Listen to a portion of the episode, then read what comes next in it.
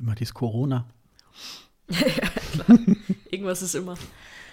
Dieser Podcast ist Teil des Podcast-Netzwerks dbpdw. Die besten Podcasts der Welt.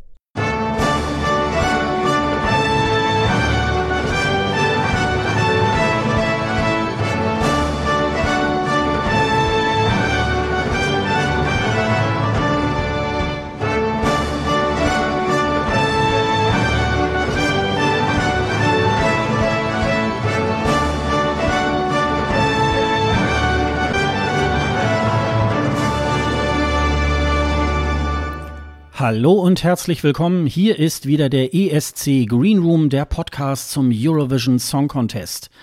Wir befinden uns bereits in Folge 46 und nehmen heute am Mittwoch, den 22. April 2020 auf.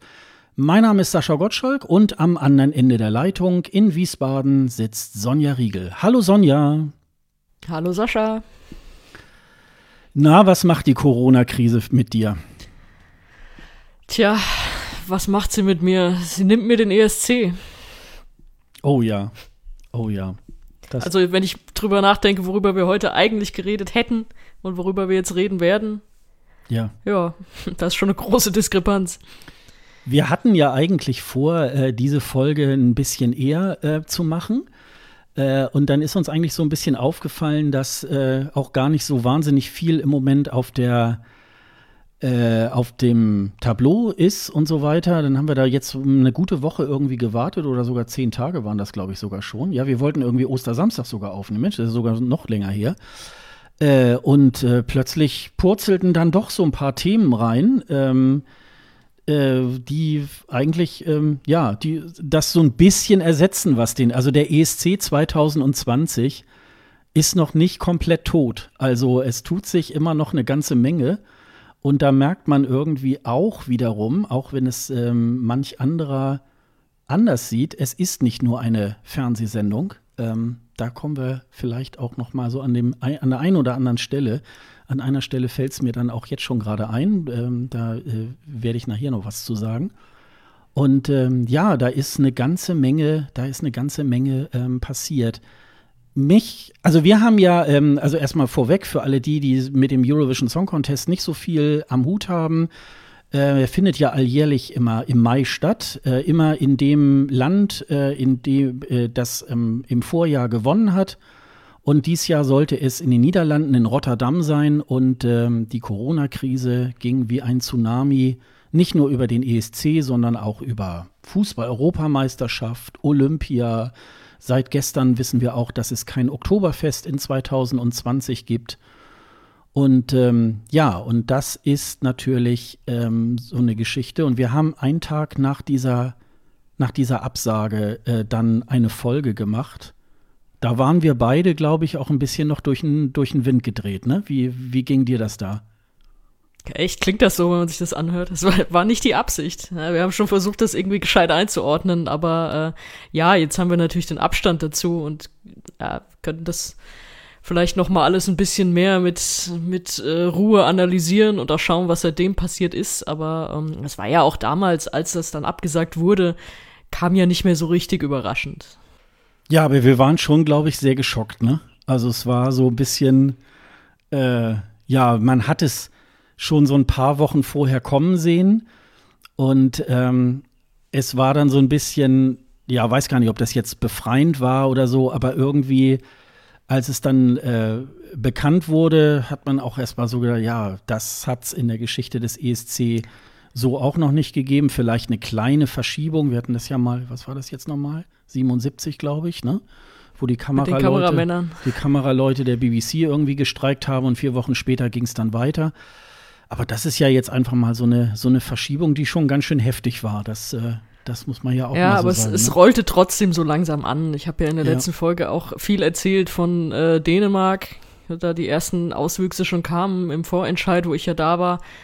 Da konnte man es dann so langsam anrollen sehen, was es natürlich nicht besser gemacht hat, aber was dann schon so, als die Nachricht an sich kam, hat sie mich nicht mehr überrascht. Ja, ja, das war irgendwie nicht so, ähm, nicht so toll. Nee, das äh, ist wirklich nicht, nicht das, das Tollste. Letztes Mal habe ich aber äh, tatsächlich was ganz, ähm, ja, finde ich schon Wichtiges irgendwie verpasst. Du warst ja, bevor das irgendwie losging, ähm, mit deinen Mitstreiterinnen von Früff äh, in Berlin und ihr habt äh, für euren Podcast äh, Frauen reden über Fußball einen äh, Preis äh, entgegengenommen für euren Podcast. Ähm, erzähl doch mal davon, äh, Sonja. Ja, der Preis ist der goldene Blogger für das Sportblog des Jahres. Oh. Das, war, ja, natürlich eine, eine schöne Nummer. War jetzt auch bei mir war es halt der Zufall, dass ich sowieso das Wochenende davor in Kopenhagen war und dann über Berlin heimgefahren bin. Also diesen Abend da mitgenommen habe. Wir waren, glaube ich, zu zwölf, also wir sind insgesamt so um die 20 Mädels, die das machen, immer in, in wechselnder Besetzung halt diese Folgen aufnehmen. Und von denen waren zwölf da, das ist schon eine ganz gute Quote. Ja, weiß nicht, ob ich da jetzt hochgefahren wäre nach Berlin, wenn ich nicht eh auf dem Weg gewesen wäre, aber so war das schön mitzunehmen und man wusste, dass man nominiert ist. Man wusste übrigens nicht woher. Also irgendwer hat uns da vorgeschlagen oder wie auch immer. Äh, wir sind auf dieser Liste gelandet. Und dann wurden von dreien, hat dann immer einer diesen Preis gewonnen in verschiedenen Kategorien. Es wurde, teilweise wurde per Publikum abgestimmt oder es, es wurde von der Jury äh, ausgewählt. Bei uns war das so mit der Jury. Ja, und war dann ganz nett, dieses Ding zu gewinnen. Ich bin halt so ein bisschen ambivalent immer, was diese Preise betrifft, weil im Grunde ist es, wer es gerne hört, wen es interessiert, der hört sich das an und äh, wen es nicht interessiert, der hört das nicht. Also weiß nicht, ob man sowas mit Preisen immer auf oder dann ja theoretisch auch den Rest abwerten muss. Und natürlich in meiner Branche im Journalismus haben Preise ja nochmal sowas ganz anderes. Also da irgendwie einen Preis kriegst für irgendwas, was du super schön geschrieben hast, da bin ich immer so ein bisschen allergisch, weil ich finde, das Wichtigste im Journalismus ist einfach sauber zu schreiben und nicht irgendwie nochmal eine Schleife, um den nächsten Nebensatz zu machen. Ja, aber in dem Fall hat es mich dann doch so ein bisschen auf jeden Fall gefreut, weil das ist ja auch was, wir machen das komplett ehrenamtlich. Also es ist, sind ein paar Journalistinnen dabei, ein paar, die selbst Fußball spielen, gespielt haben oder wie auch immer einfach nur Fans sind, nur in Anführungszeichen. Und wir machen das alle nebenbei. Also da, wir verdienen daran nichts. Wir rufen ja auch immer dazu auf, das Geld, was, für, was Leute uns spenden wollen würden, an Organisationen zu geben, die wir dann immer benennen. Und von daher fand ich das eine sehr schöne Anerkennung und hat natürlich auch so ein, dann doch schon ein politisches Signal. Also so hier Frauen reden über Fußball, ja, das gibt's auch, ja, das geht auch, ja, das geht auch nicht um Spielerfrauen in ihre Handtaschen, sondern es geht wirklich um Fußball. Und ähm, das hat mich dann gefreut, gerade auch, weil äh, Becky kennen wir ja auch aus, auch aus dem ESC-Hintergrund, haben wir auch schon mit aufgenommen, beziehungsweise ihr damals in der anderen Besetzung noch. Und äh, die hat das ja mitgegründet und allein dann schon die Augen von unseren Gründerinnen da zu sehen, äh, das war es wert. Also die gestrahlt haben einfach alle, dass wir mit der Idee dann so weit gekommen sind. Für mich persönlich ist es ein bisschen komisch, fand ich dann doch, weil ich meine, du kennst mich, ich rede viel über Fußball und das mache ich halt schon mein ganzes Leben lang und das habe ich früher gemacht. Da haben mich alle angeguckt und so, ja, was willst du denn als Mädchen zum Fußball? Und dann redest du auch noch die ganze Zeit darüber das fand ich keine angemessene Reaktion, zu sagen so, hä, was willst du? Und ich finde es auch eigentlich keine angemessene Reaktion, mir einen Preis zu geben dafür, dass ich über Fußball rede, weil das mache ich sowieso den ganzen Tag. Deswegen ähm, sind das jetzt so zwei Extreme, die da irgendwie zusammenkommen, gipfelnd in diesem Preis jetzt irgendwie als, als äh, netteres Extrem. Aber natürlich trotzdem irgendwie, ja, es ist schön und äh, können sich natürlich auch viele irgendwie in die Bewerbung schreiben oder wie auch immer. Oder wie gesagt, einfach Becky, die das mitgegründet hat. Bei ihr ist der Preis jetzt, das weiß ich, der steht da jetzt in der Vitrine. Und das ist dann vollkommen verdient. Und ich setze mich da halt alle paar Monate mal dazu und rede über Fußball. Und das mache ich ja auch, wenn kein Mikro an ist. Von daher. Ähm, ja. ja. du warst, glaube ich, neulich äh, dabei, wo ihr über die Fußballmomente genau. dann miteinander gesprochen habt, ne? Ja, in der neuesten Folge war ich dabei. Das haben wir dann so ein bisschen rückblickend gemacht, weil es natürlich im Moment so was Aktuelles aufzugreifen auch schwierig und man will ja auch nicht immer nur über Corona reden. Das machen ja sowieso schon alle. Und deswegen haben wir uns gedacht, komm, machen wir mal irgendwie Fußballmomente. Was ist uns hängen geblieben? Was war da vielleicht auch sehr emotional? Und äh, ja, wer sich das anhören mag, es wurde auch sehr emotional, muss ich sagen.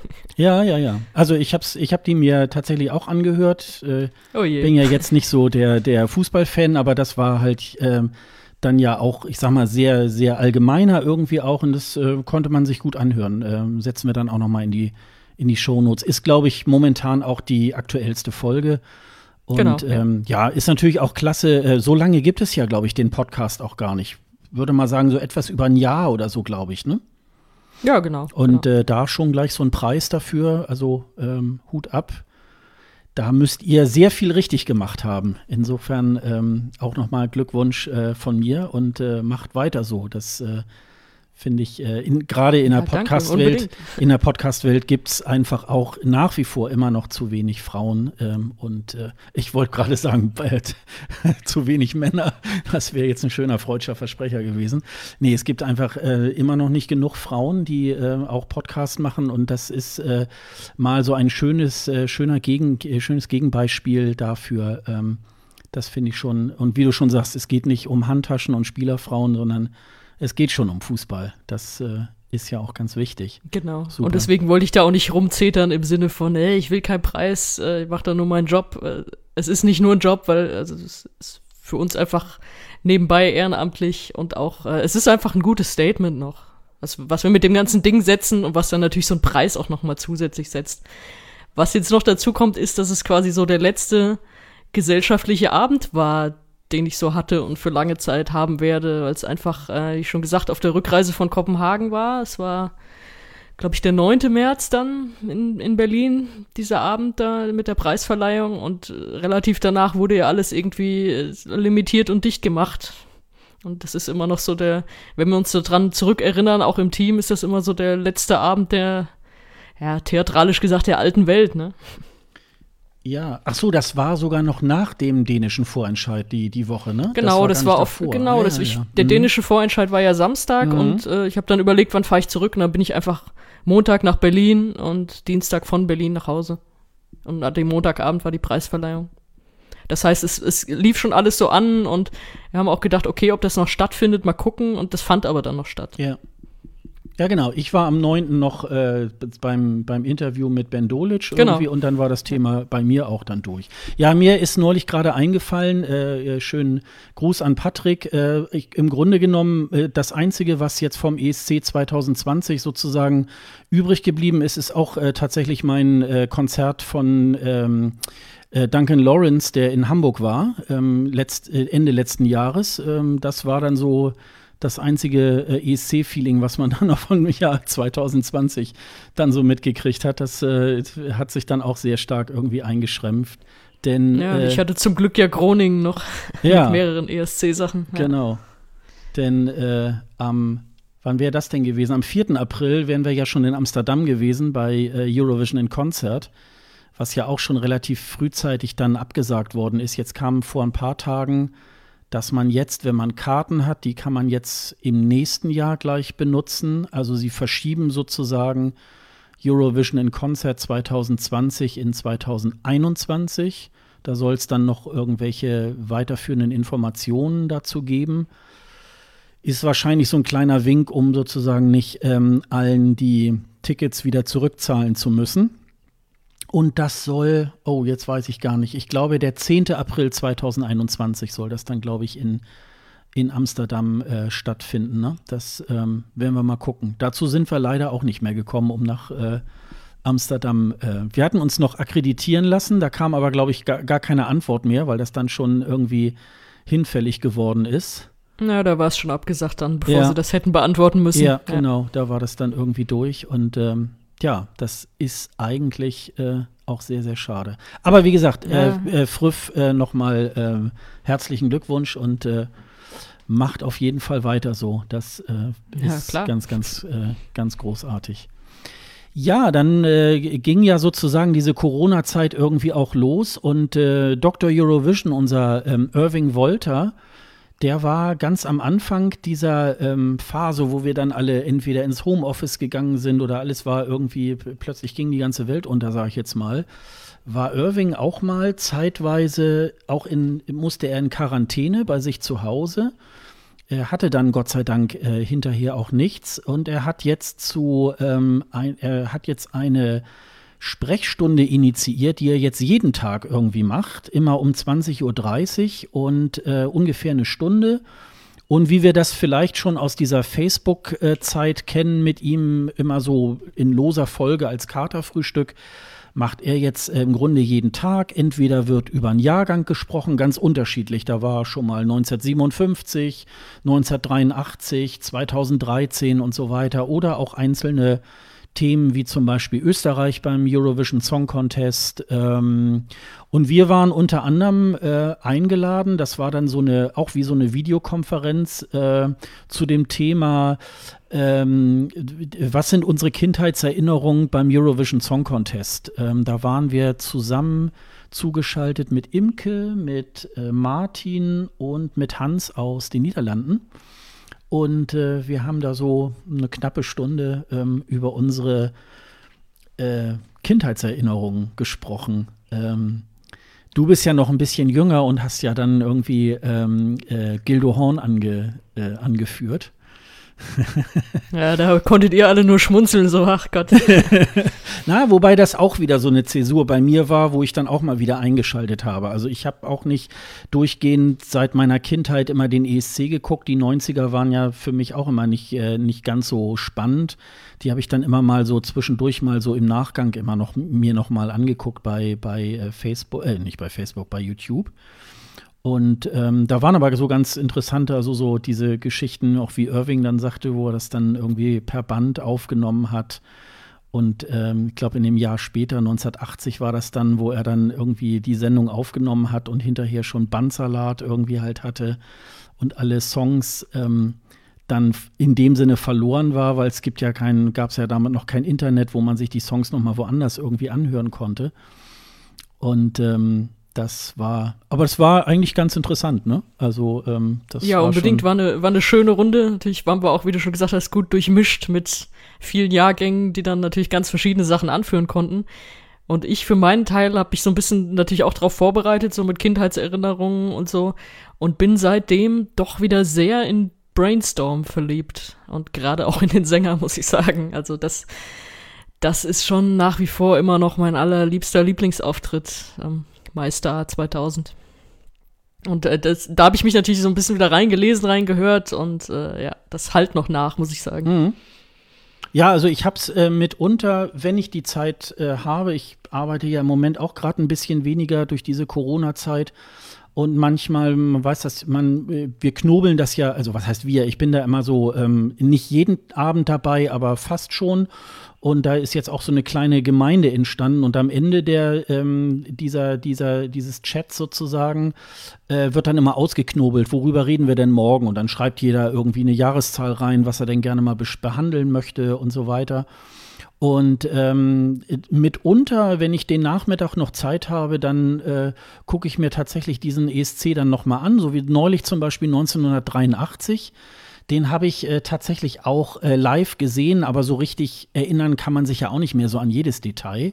Mit Marlene Charell als äh, Moderatorin und ähm, das ist dann schon auch ähm, sehr, sehr gut. Und dann war zum Beispiel neulich auch dieser dieser Jahrgang 1980, über den haben wir ja letztes Jahr ähm, mit den Kollegen vom ESC-Schnack ja, äh, mit dem, über den haben wir ja auch am Rande gesprochen, weil äh, Johnny Logan da ja ähm, das erste Mal dann auch gewonnen hat. Und auch da musste ich wieder feststellen, ein verdammt guter Jahrgang mit sehr vielen Hits, äh, die man äh, auch bis heute irgendwie auch ganz gut kennt. So von Amsterdam über Paola hat er Cinema gesungen und die aus Luxemburg, Papa Pinguin und so. Also das, da waren schon wirklich äh, ziemlich gute Sachen dabei. Und, ähm, und dann gibt es halt tatsächlich wieder so Jahrgänge, wo man so denkt, ja, es war auch gar kein Wunder, dass der und der gewonnen hat. Also ähm, die anderen Sachen sind äh, halt alle eher so, liegen so da drunter. Auch selbst wenn man es bewertet äh, anhand des Zeitgeistes von damals. Und wie gesagt, wenn ihr Lust habt, also immer ähm, schön auf den Kanal gehen. Ab 20.30 Uhr ist äh, äh, Dr. Eurovision bis auf weiteres immer ähm, sozusagen in der Sprechstunde, wie er selber sagt. Und das, alle Kassen. Genau, alle Kassen. Und ähm, das äh, ist ganz gut und ihr könnt dann halt sozusagen per Chat mit ihm euch da unterhalten und ab und zu macht er auch, äh, nimmt er auch Leute mit in die Sendung mit rein und äh, wenn mal wieder sowas ist, wo er euch interessiert, da auch mal mitzudiskutieren, dann braucht ihr euch einfach nur bei ihm zu melden und dann werdet ihr ähm, da einfach so zugeschaltet. ja, also das kann man. Er hat dann noch eine Veranstaltung, ähm, die er immer bei der Volkshochschule Hannover macht, wo er so eine Art Preview auf den Jahrgang 2000, nee, auf den Jahrgang des Eurovision Song Contests und das stand dieses Jahr auch wieder an. Das musste nur abgesagt werden, weil man ja sozusagen keine ich will nicht sagen Großveranstaltung, aber jedenfalls, man kann jetzt nicht mehr so äh, zig Leute zu irgendwelchen Veranstaltungen einladen. Und das hatte er dann auch per äh, Livestream gemacht. Es ging, glaube ich, über vier Stunden. Ging, war am letzten Freitag war das, den 17. Kann man aber auch noch bei YouTube irgendwie nachgucken. Und da hat er immer 30 Sekunden lang ähm, den Song angespielt, was dazu gesagt und äh, wir konnten im Internet im Chat dann auch äh, darüber dann schreiben, wie wir äh, dann den einzelnen Song gefunden haben. Das lohnt sich auch auf jeden Fall. Was hast du noch so gemacht die letzten vier Wochen? Gibt es äh, da noch irgendwas nachzutragen? Na, ich muss ehrlich sagen, dass ich gar nicht weniger arbeite als sonst. Halt nur aus dem Homeoffice. Also bisher ist es aber stabil geblieben. Äh, der einzige Unterschied ist halt, dass ich nicht draußen rummache. Also, dass, dass ich mir irgendwie Anfahrtswege in die Redaktion spare und natürlich auch nicht zu Konzerten gehen kann, einfach keine stattfinden. Aber grundsätzlich habe ich schon noch Schichten und bin da einiges am Wegarbeiten für diverse Arbeitgeber. Kann auch gerne so bleiben. Also mal schauen, wie sich das so entwickelt. Aber deswegen sterbe ich jetzt nicht vor Langeweile und äh, schaff's auch leider nicht immer in die besagte Sprechstunde. Aber versuche dann doch mal reinzugucken, wenn ich kann, weil es natürlich schon spannend ist und eine sehr schön nerdige Runde dann auch ja, ansonsten versuche ich irgendwie, was, was du schon so angedeutet hast mit, ach, jetzt da wäre Amsterdam gewesen und so. Ich versuche das nicht so ganz an mich ranzulassen, so, weil das äh, mache ich auch sonst nicht, wenn ich irgendwo nicht hin kann. Also als ich im Dezember nicht nach Amsterdam konnte zu diesem ESC-Spektakel, weil ich halt einfach krank war, versuche ich mir auch nicht einzureden, so, ah, da wäre ich jetzt und das ist jetzt bestimmt cool und so. Ich versuche das so wegzuhalten, so, ja, das wäre jetzt, aber es ist jetzt halt nicht, meine Güte. Also wenn du schon sagst, hoffentlich dann nächstes Jahr die volle Pulle wieder. Ja. ja.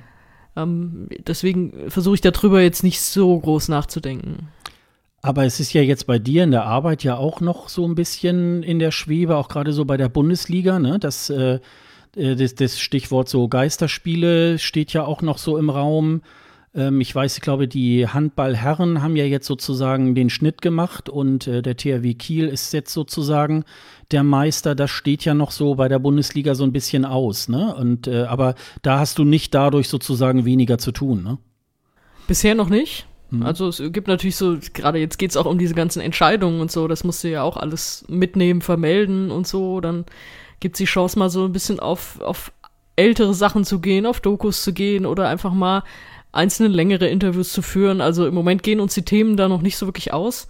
Jetzt muss man halt schauen, weil wahrscheinlich wird das aller, allermeiste nicht stattfinden über Monate. Also wirklich, wenn du, du hast Handball schon angesprochen, aber auch die liegen weiter unten. Also jetzt geht ja um äh, erste Liga, zweite Liga im Moment, die mit Geisterspielen weitermachen wollen, aber alles drunter und andere Sportarten und so, da ist es eben nicht so. Und das wird dann halt rausfallen, auch auf längere Sicht. Da müssen wir mal schauen, wie das weiterläuft. Mhm. Aber im Moment gibt's noch genug zu tun, klar. Ja, und Musik, ähm, Bleistift Rocker ist es jetzt halt so, bisher sind die meisten geplanten Alben auch rausgekommen, also dass man Besprechungen schreiben kann. Dann hast du natürlich diese ganzen Sachen, die abgesagt oder verschoben werden, die du mit Meldungen begleiten kannst.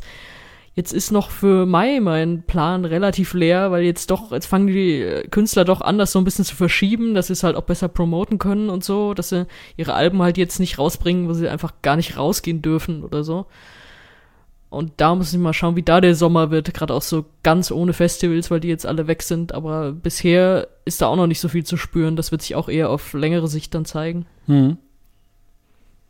Ja, ja, das ist, ich glaube, die äh, Festivalsaison ist, glaube ich, gelaufen, ne? Das ist irgendwie, glaube ich, alles nicht so. Ja, die ist auf, auf, jeden Fall der Sommer, also bis Ende August ist, ist ja schon mal alles äh, abgesagt. Und dann mal schauen. Also das, das erste, was jetzt noch für mich interessant ist, wirklich noch auf dem Plan steht, ist halt wieder das Reeperbahn Festival im September. Und da muss man schauen. Also das ist natürlich auch äh, internationales Treffen, viele und dann auch noch, also viele Leute, die sich in vielen kleinen Clubs verteilen. Also das sehe ich auch noch nicht so richtig, aber das steht halt noch auf dem Plan. Und dann muss man jetzt mal abwarten, wie sich das alles entwickelt. Aber die Sommerfestivals sind halt durch. Wobei ich da interessanterweise eh nicht so viel geplant hatte, weil die Festivals, auf denen ich so die letzten Jahre war, die sind einfach, die haben sich letztes Jahr schon entschieden, dieses Jahr keine Festivals zu machen, um sich so ein bisschen zu konsolidieren. Also, weil die finanziell schon einigermaßen in Schieflage waren. Und haben gesagt, wir setzen jetzt ein Jahr aus und machen es danach halt wieder richtig. Das wird ihnen jetzt erstmal den Arsch gerettet haben. Also, wenn die jetzt was geplant hätten in den finanziell schwierigen, sowieso schon äh, Situationen, hätten was geplant, was sie dann absagen müssen, äh, wären die wahrscheinlich super schnell K.O. gewesen. Deswegen hatte ich gar nicht so viel auf dem Zettel für dieses Jahr, interessanterweise bisher. Ja, dann gucken wir mal, wie das, ähm, wie sich ja, das so der, weiterentwickelt. Der ne? ESC wäre halt das große Ding gewesen, ja. das große spannende Ding. Ja. Genau. Ja, wir haben ja äh, tatsächlich auch eine ganze Menge äh, auch geplant eigentlich. Ne? Also wir waren ja, das kann man ja sozusagen noch mal so im Ablauf auch noch mal sehen. Wir haben ja eigentlich schon ordentlich Fahrt aufgenommen. Auch ähm, wir waren ja schon auch bei der Songpräsentation. Wir haben ein paar Interviews auch geführt und äh, wir waren da schon eigentlich in, in äh, voller Fahrt. Ja, und, wenn man schon mit Videos ein bisschen angefangen genau. und experimentiert, das hätte man natürlich auch weitergemacht. Ja, ja. Also, und das wäre, und äh, das, du warst ja dann noch in, in Dänemark beim Vorentscheid, das wäre dann, hätte dann auch noch mal so in unsere ähm, Songcheck-Geschichte äh, mit eingezahlt und so weiter. Und ähm, ja, und dann war eigentlich jetzt auch erstmal so ein bisschen so ein, so ein Umdisponieren. Ähm, wir wären jetzt tatsächlich in Amsterdam gewesen, hatte ich gerade erzählt. Ähm, es gibt ja so diverse Pre-Partys, ähm, die wir, ähm, die man so besuchen kann, so in London, in, äh, in Madrid und, äh, und so weiter. Und äh, da haben die Spanier haben eigentlich ein, ein ganz gutes äh, Konzept äh, dann entwickelt. Es konnte ja da auch nicht stattfinden. Gerade Spanien ist ja auch sehr gebeutelt durch die äh, Corona-Krise. Und dann haben die kurzerhand ähm, die Acts, die sozusagen da auch hätten auftreten sollen, dann darum gebeten, ein äh, Video äh, zu machen, wo sie dann entweder nur ihren äh, ESC-Song gesungen haben oder aber eben halt auch ähm, noch was anderes. Und da sind 20 Acts dabei herausgekommen. Das war am 11. April 2020. Überleg gerade, nee, das war der, das war der äh, Samstag. Und ähm, das war sehr unterschiedlich, aber das hat einen dann, finde ich, noch mal wieder so auf so eine ganz neue Schiene gebracht und dass man dachte, ach ja, doch, der ESC ist ja doch irgendwie noch lebendig und äh, auch wenn das äh, vielleicht der eine oder andere ähm, Act nicht so toll war. Ähm, du hast es ja auch dir noch mal angeguckt. Ähm, was hat dir da besonders gut gefallen, da von diesen Pre-Partys? Äh, ja, die Idee erstmal. Also die anderen Pre-Partys, was hat London irgendwas noch gemacht? Ich, ich weiß gar nicht, oder? Nee, das weiß ich gar nicht. Nee, ich glaube nicht, ne?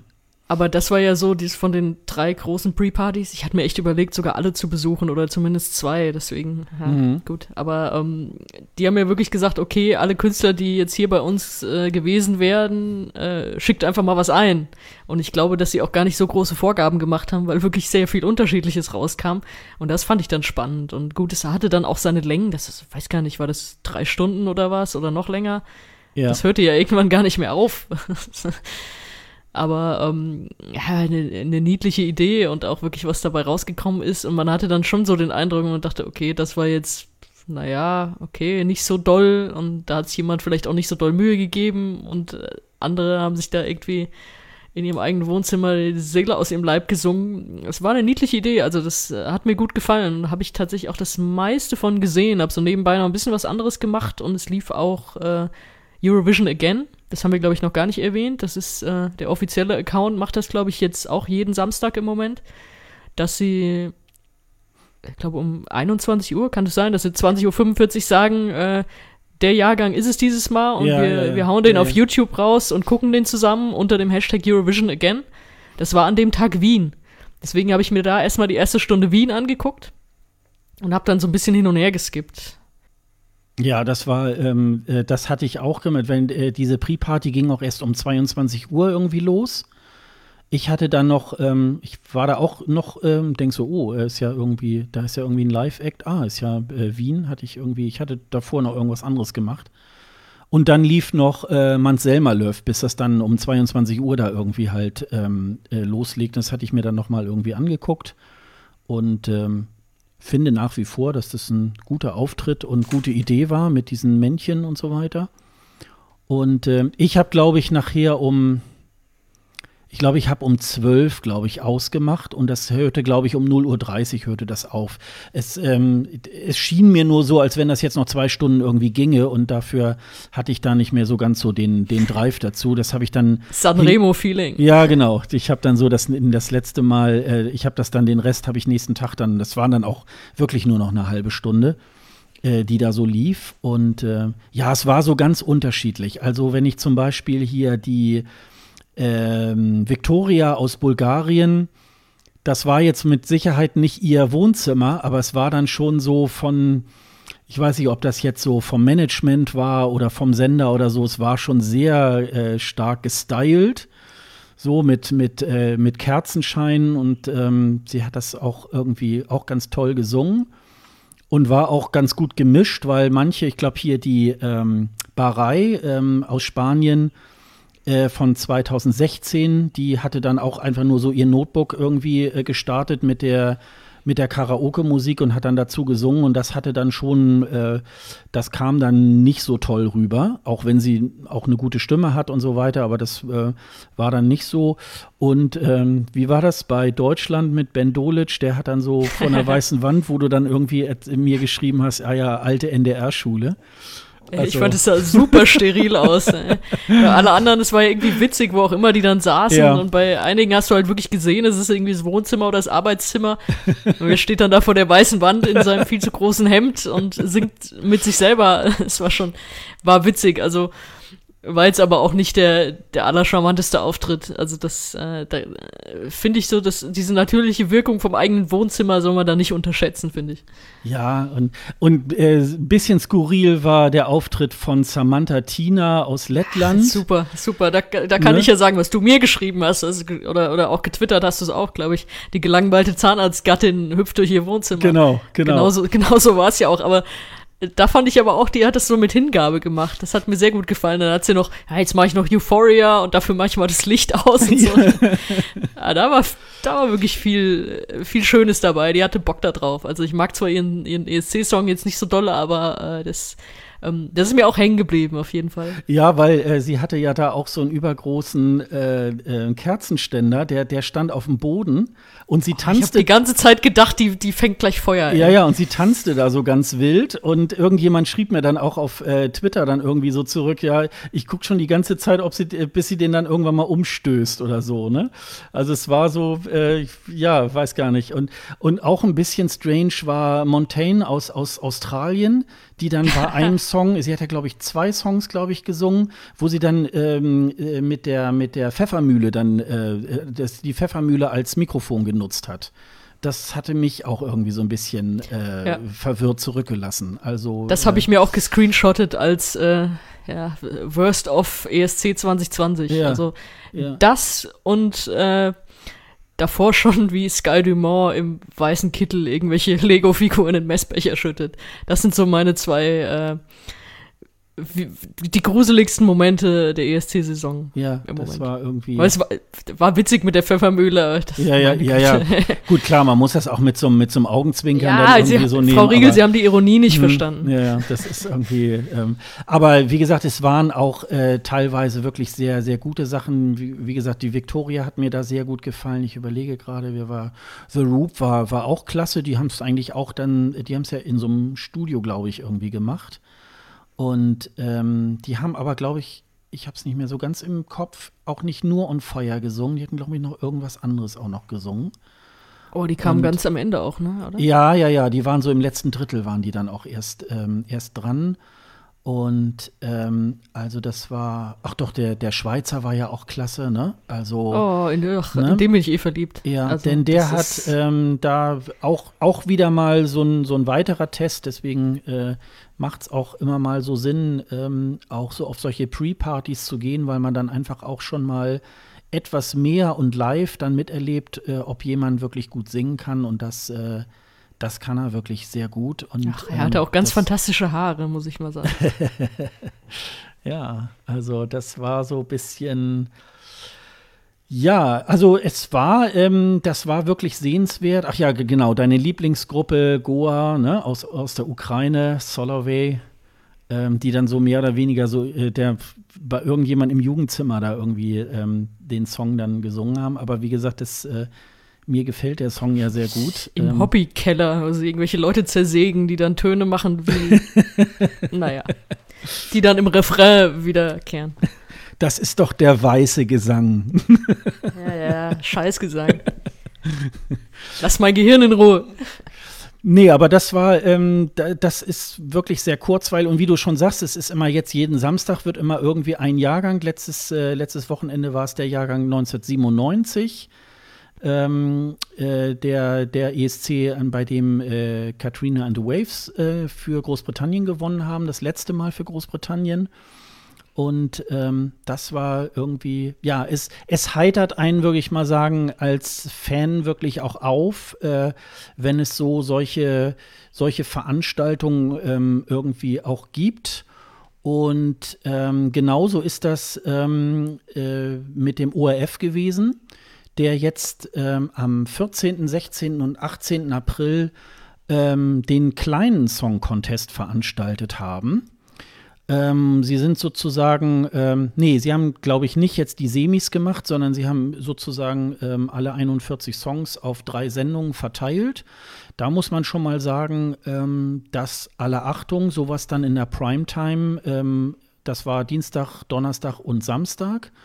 Und am Ende wurde dann ein, ähm, ja, praktisch der Sieger auserkoren aus diesen drei Sendungen sozusagen.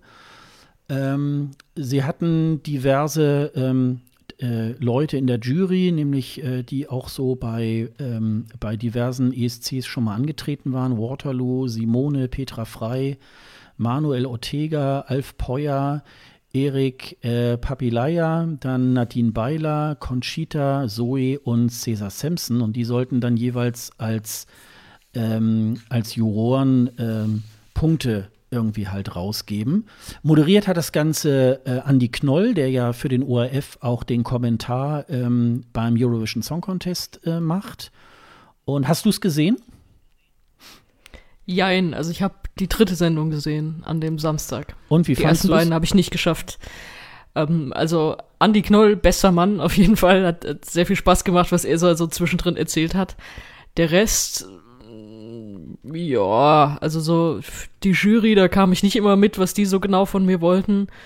Dann war der Mix auch komisch. Also zum Beispiel hatten sie, äh, was waren das, Albanien, da hatten sie, glaube ich, überhaupt die falsche Version eingespielt. Da haben sie diesen den äh, Live-Auftritt vom Festival Ikengis genommen und das ist ja inzwischen, das ist ja auf eine englische Version geändert worden. Also weiß nicht, wer sich das da wie ausgesucht hat, aber ähm, und ob das bei den anderen Sachen auch so war, dass das durcheinander ging, keine Ahnung, aber das hat mich dann auch ein bisschen verwundert zurückgelassen. Und natürlich, dass sie in der dritten Show auf die Idee gekommen sind, über Österreich mit abstimmen zu lassen. Und oh Wunder, Österreich hat die dritte Show gewonnen. Ne? Ja, ja, genau.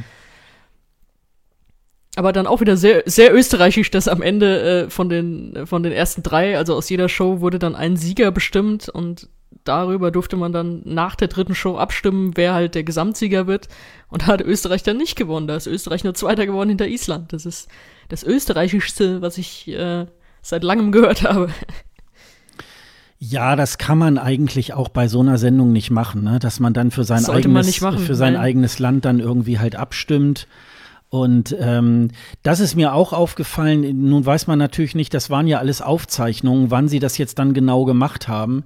Aber ich finde auch, dass äh, man dann schon ähm, sozusagen, es gibt ja, wenn man jetzt bei YouTube äh, guckt, es gibt ja von jedem Song ein, sogenannt, ein sogenanntes offizielles Video. Und das hätte man tatsächlich jetzt auch einspielen können. Da war ja jetzt ähm, Albanien war ja auch, ähm, ist ein gutes Beispiel, weil da war es ja noch äh, praktisch in der äh, albanischen Version. Und ähm, es gibt da schon längst sozusagen eine, eine englische Version, die dann eigentlich auch zum ESC 2020 dann zugelassen wäre. Und eigentlich hätte man die dann auch bewerten müssen. Da waren noch so ein paar ähm, andere Länder dabei, wo ich auch so dachte, na ja, Also äh, zum Beispiel, ich glaube, Frankreich haben sie ja auch noch den, äh, äh, die Version genommen am Eiffelturm. Und da gibt es ja jetzt mittlerweile eine, wie ich finde, ähm, schon etwas bessere Version von, äh, von Tom Leb. Ähm, und die hätte man dann eigentlich dafür ähm, äh, einspielen müssen. Ähm, da waren so einige Sachen, aber wenn natürlich diese Sendung bereits, sagen wir mal, Ende März, Mitte März irgendwie aufgenommen wurde, dann kann man da natürlich auch jetzt nicht mehr ähm, sozusagen äh, mit dieser offiziellen Version da irgendwie halt spielen. Aber das fand ich so auch so ein bisschen unglücklich. Ähm, und ich fand auch das Urteil der Jury auch mitunter nicht immer gerade besonders treffend. Also da wurde dann irgendwie auch mitunter eher die Augenbraue einer Sängerin äh, beurteilt, als jetzt das, was sie da gesungen hat.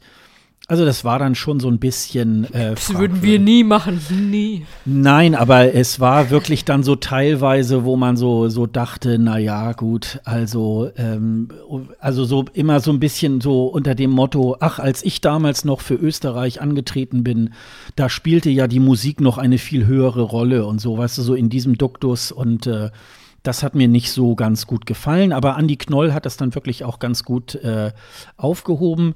Dann gab es am Samstag noch mal so eine extra, es gab dann Nachrichten, dann konnte man per Televoting damit abstimmen und äh, dann gab es noch mal so eine Entscheidungssendung. Die war dann wohl live. Ähm, da hatte er dann äh, jeweils äh, Daddy, äh, Vincent Bueno und Destiny aus Malta dann noch per Videokonferenz zugeschaltet. Die hat er dann auch noch mal kurz interviewt.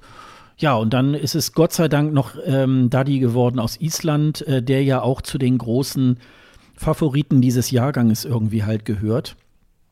Ähm, gerechtfertigt in deinen Augen oder hättest du was anderes gesehen? Also ich kenne ja jetzt die ersten beiden Shows nicht, wie das da abgelaufen ist, mhm. äh, wie da äh, Island und Malta zu den Siegen kamen.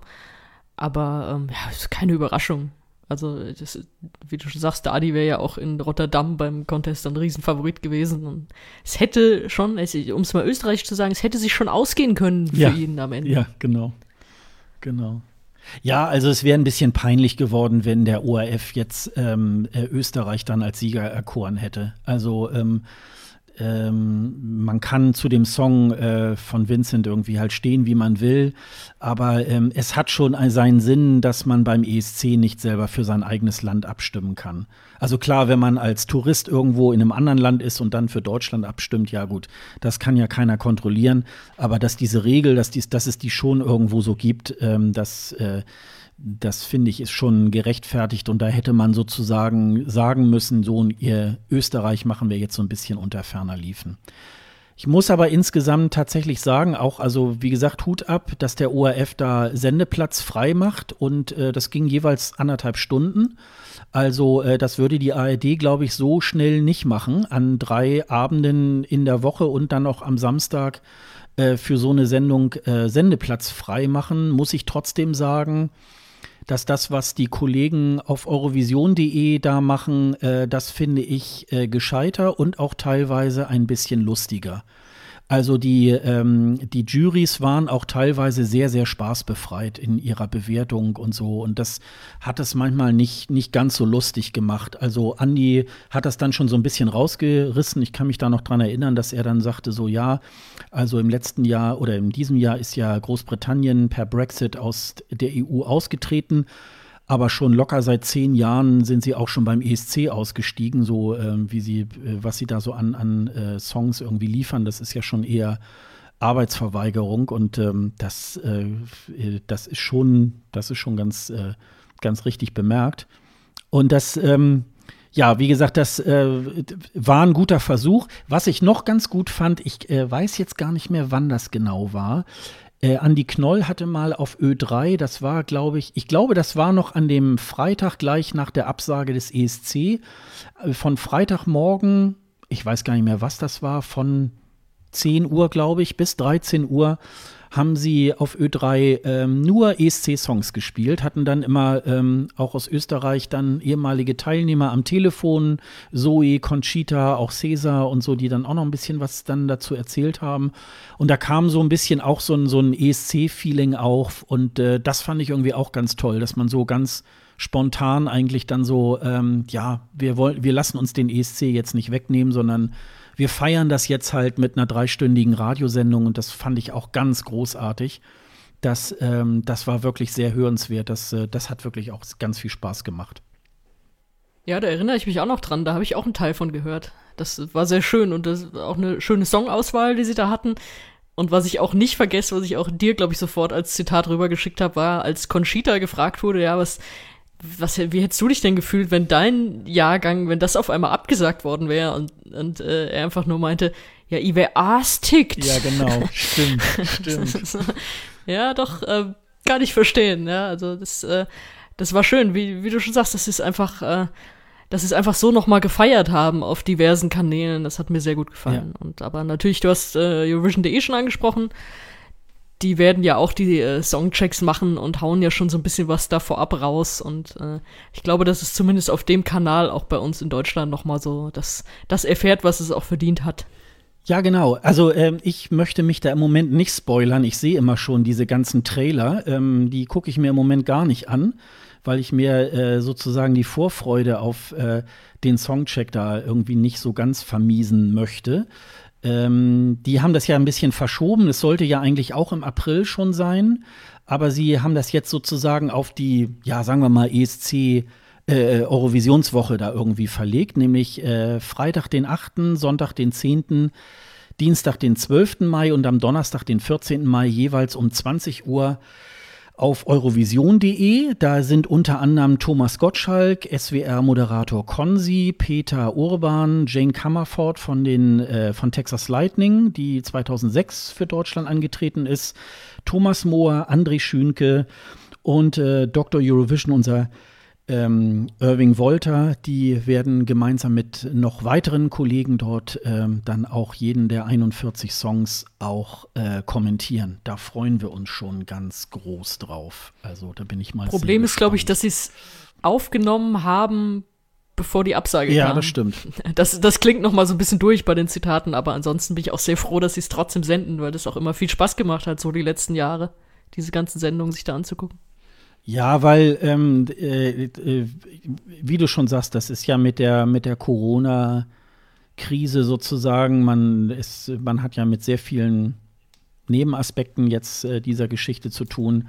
Aber es gibt ja noch äh, in den letzten 65 Jahren des Eurovision Song Contests sind ja ganz viele tolle Dinge passiert. Und wir haben einen, wie ich auch finde, einen sehr tollen Jahrgang mit 2020. Und äh, da sollte man ruhig auch noch mal die Gelegenheit in solchen Formaten auch noch mal nutzen und diese Länder auch noch mal so ein bisschen abfeiern. Das finde ich irgendwie auch ähm, da ganz wichtig bei der Sache. Also wie gesagt, lieber ORF, äh, macht es gerne wieder. Ähm, vielleicht noch ein bisschen lustiger und äh, vielleicht nicht so ganz so verkniffen. Aber ähm, ansonsten war das, finde ich, ein sehr, sehr schöner ähm, Ansatz, äh, das wirklich mal mitten im in der Primetime ähm, äh, bei ORF 1. Was übrigens auch ganz gut war, ähm, das können wir uns nämlich, da können wir euch die Sendung auch noch in die Shownotes setzen. Das war auch äh, Gott sei Dank nicht irgendwie mit Geoblogging, sondern äh, man konnte sich das wirklich äh, in dieser ORF-Mediathek ähm, auch außerhalb von Österreich gut angucken. Da gab es äh, keinerlei Probleme. Insofern ähm, konnte man das auch ohne, dass man irgendwie über VPN oder so sich da irgendwie einwählen musste, ähm, kann man das wirklich noch ganz gut ansehen. Deswegen setzen wir euch dann auch die drei Sendungen da auch noch mal in die Show Notes. Dann könnt ihr euch das dann noch, noch mal so im Nachgang irgendwie dann angucken. Ja, dann würde ich sagen, wir, wir gucken einfach mal ähm, auf, äh, ähm, ja, auf das, was äh, da in Rotterdam jetzt äh, passiert oder nicht passiert. Also nochmal für die Leute, die ähm, die letzten 45 Folgen des ESC Green Rooms nicht äh, gehört haben. Ähm Frechheit. also der ESC wurde ja abgesagt, der ESC 2020. Und im Moment ist der Stand der, dass äh, die EBU zusammen mit den äh, drei Veranstaltern NPO, NOS und äh, Avotros und der Stadt äh, Rotterdam darüber beraten, wie es jetzt irgendwie halt weitergeht. Äh, es gibt jetzt, wir nehmen heute am 22. April auf, ähm, am morgigen 23. April stimmt wohl die Stadt Rotterdam nochmal darüber ab, ähm, ob äh, in 2021 dann das Event auch in Rotterdam stattfinden kann, weil es ist wohl so, dass ähm, rund, ich glaube, 6 Millionen.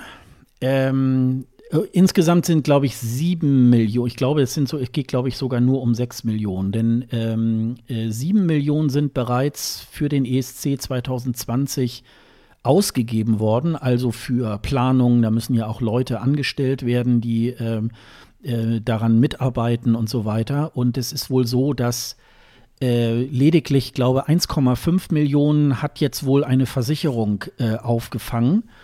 Ähm, alles andere, all, die anderen 6 Millionen Euro sind wohl jetzt äh, verloren und können nicht, ähm, äh, können sozusagen nicht mehr eingesetzt werden für ein ESC in 2021. Und jetzt muss die Stadt Rotterdam sozusagen nochmal sechs oder sieben Millionen, das weiß ich jetzt im Moment gerade nicht genau, muss es nochmal im Haushalt nochmal locker machen damit sozusagen ähm, jetzt wieder der Stand ist wie im letzten Jahr und jetzt wird in Rotterdam ähm, der ESC vorbereitet.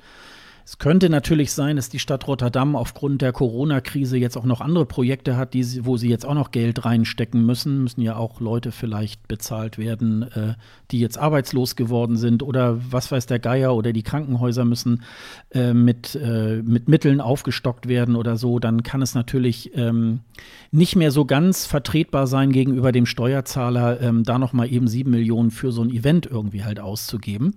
Da drücken wir jetzt mal die Daumen, dass das äh, äh, klappen könnte. Ansonsten, wenn das wohl nicht so ist, würde man dann wohl ab äh, nach dieser äh, nach dieser Abstimmung dann äh, schnell rangehen müssen, wer würde denn dann den ESC 2021 dann ähm, ausrichten? Entweder vielleicht eine andere Stadt in den Niederlanden oder man müsste sogar vielleicht in irgendwo anders im Eurovisionsland irgendwie halt schauen. Da wird es wahrscheinlich hinter den Kulissen schon irgendwelche Besprechungen geben. Dann äh, hat sich ja im äh, Nachklapp nach unserer Sendung ja noch herausgestellt, also es bleibt natürlich den Sendern unbenommen, die Künstler weiterhin auch für 2021 ähm, zu benennen, aber die Songs, die für 2020 ähm, angesetzt sind, dürfen in 2021 nicht mehr antreten. Das hat die Reference Group ähm, beschlossen.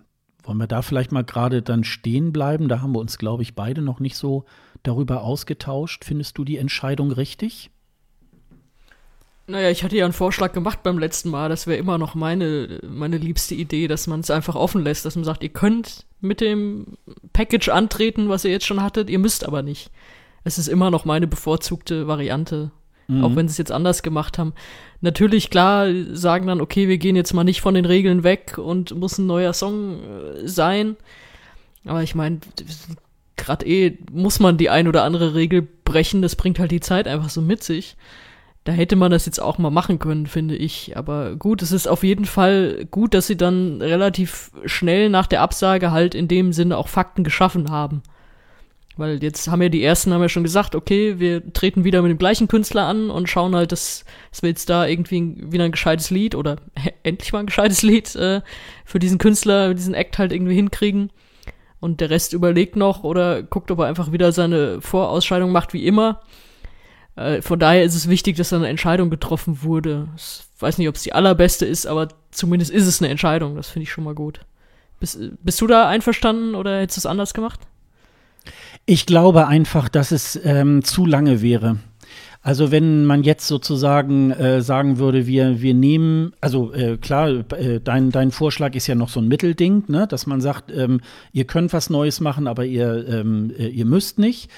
Aber ich glaube, so einen gewissen Reset zu machen, finde ich eigentlich nicht so ganz verkehrt.